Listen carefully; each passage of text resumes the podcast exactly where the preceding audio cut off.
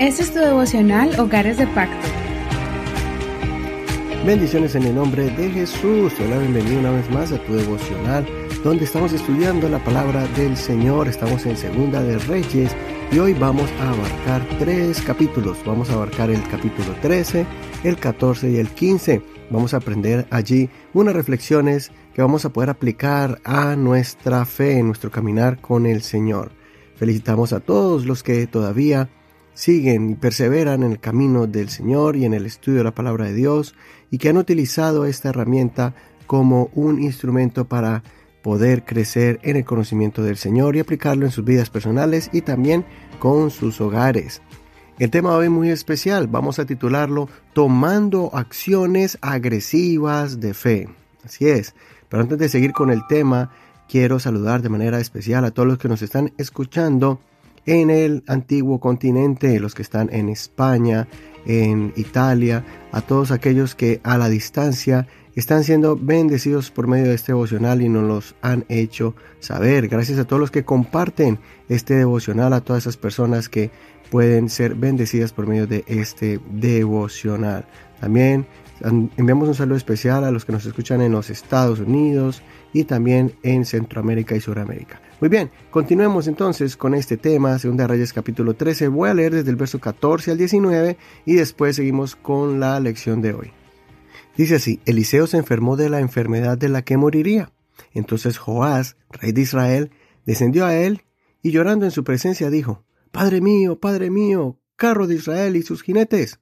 Eliseo le dijo, Toma un arco y flechas. Él tomó un arco y flechas y Eliseo dijo al rey de Israel, Pon tu mano sobre el arco. Cuando puso su mano, Eliseo puso sus manos sobre las manos del rey. Luego dijo, Abre la ventana que da al oriente. Él abrió y Eliseo dijo, Tira. Y él tiró. Entonces Eliseo dijo, Flecha de victoria del Señor, flecha de victoria contra Siria, porque derrotarás a Siria en Afec hasta acabar con ella. Volvió a decir, Toma las flechas. Las tomó y Eliseo dijo al rey de Israel, Golpea la tierra. Él golpeó la tierra tres veces y se detuvo. Entonces el hombre de Dios se enojó contra él y dijo, de haber golpeado cinco o seis veces, entonces habrías derrotado a Siria hasta acabar con ella. Pero ahora la derrotarás solo tres veces. Hasta aquí la lectura de hoy. No olvides leer todo el capítulo completo. En este capítulo podemos mirar la descripción de un evento muy emotivo.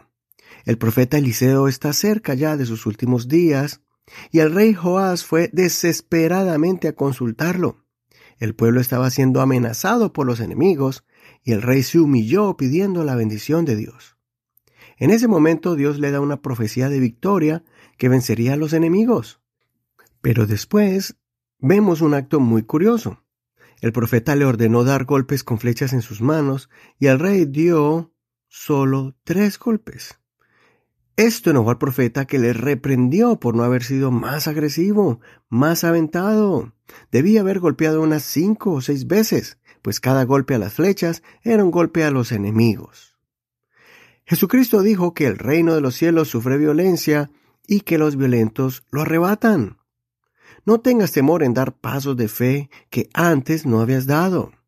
Aunque se burlen de ti o te critiquen, sigue adelante. Aunque te digan que eres un santurrón o una santita, entre comillas, de forma em, burlona, sigue honrando a Dios con tu vida. Practica más la oración, la lectura de la Biblia y el ayuno, cuando tu alma anhele más de Dios, cuando necesite la dirección divina del Señor en alguna circunstancia en tu vida. Sal de esa zona de confort, deja esa actitud de no incomodar, entre comillas, a otros, entonces por eso no avanzo o hay que dejar ese temor o recato espiritual. Irrumpe el ambiente espiritual con tu oración llena de pasión y entrega. Levanta tu voz al cielo y exalta al Señor como nunca. Atrévete a creer y a ver la obra de Dios manifiesta en tu vida. Comienza a creer que sí existen los milagros.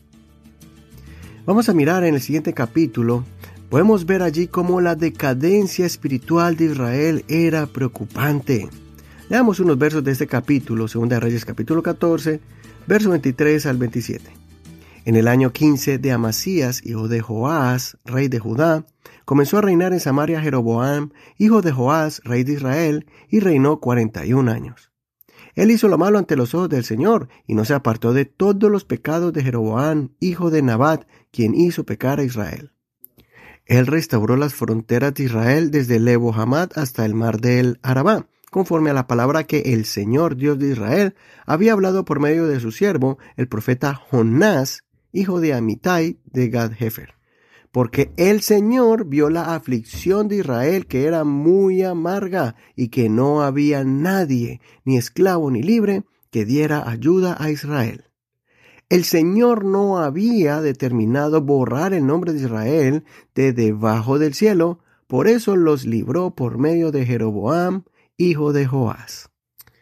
Y aquí en este capítulo, especialmente en estos versos bíblicos, podemos ver que a pesar de los malos reyes que se levantaban para gobernar, Dios también levantaba profetas que daban esa voz de alerta para que el pueblo se arrepintiera.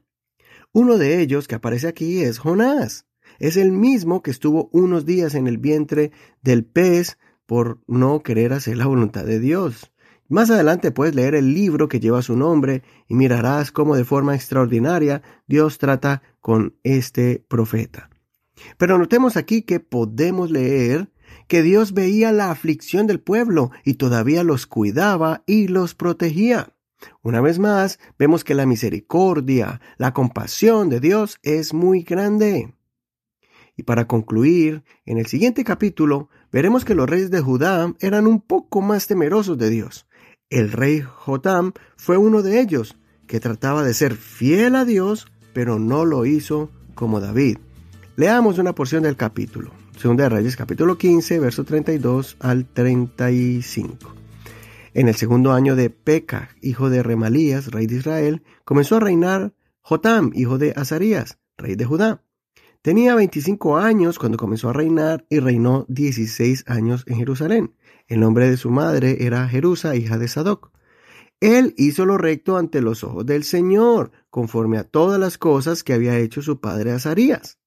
Sin embargo, los lugares altos no fueron quitados, y el pueblo aún ofrecía sacrificios y quemaba incienso en los lugares altos. Él edificó la puerta superior de la casa del Señor. Hasta ahí la lectura. Este rey estaba rodeado de reyes paganos, y el rey de Israel, que debía ser un aliado, este era otro rey malvado que no era de ayuda para Jotam, sino más bien lo provocaba para pelear. Sin embargo, este rey comenzó a reconstruir el templo de Dios, levantando su puerta. Pienso que este rey se esforzaba, pero no lo suficiente. No era tan perverso, pero no fue tampoco alguien que marcó la diferencia. Construyó la puerta del templo, pero no hizo nada más de ahí. Espero que no caigamos en un estado de mediocridad como este rey y otros líderes del pueblo de Israel y de Judá, que tal vez no es tan malo, aunque no tan bueno, que no sobresalen en nada importante y que se conforman en donde están.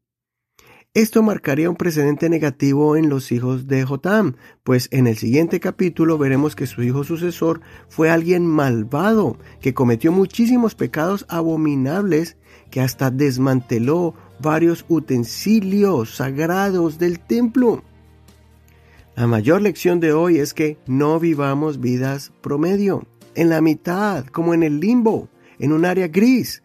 No, sino que cada esfuerzo que hagamos sea para tocar la presencia de Dios y que los que nos rodean no tengan dudas de que adoramos y servimos a un Dios vivo y grande.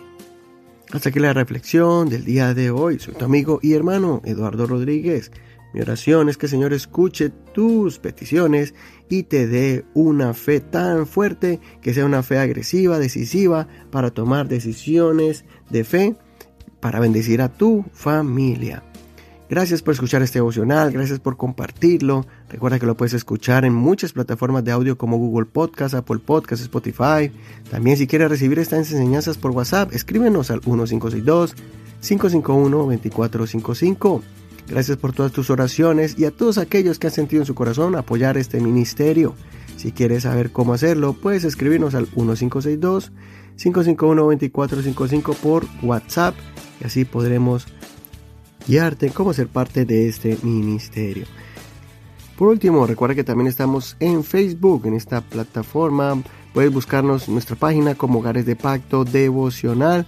Y allí podrás ver las notas del programa, el link que te enviará directo al audio, el enlace, solamente dale clic al logo o al título y así podrás escucharlo. También podrás compartirlo con tus amigos en esta red social o escribirnos cómo este devocional ha sido bendición para tu vida. Señor te bendiga y un abrazo a la distancia. Soy tu amigo y hermano Eduardo Rodríguez. Hasta la próxima.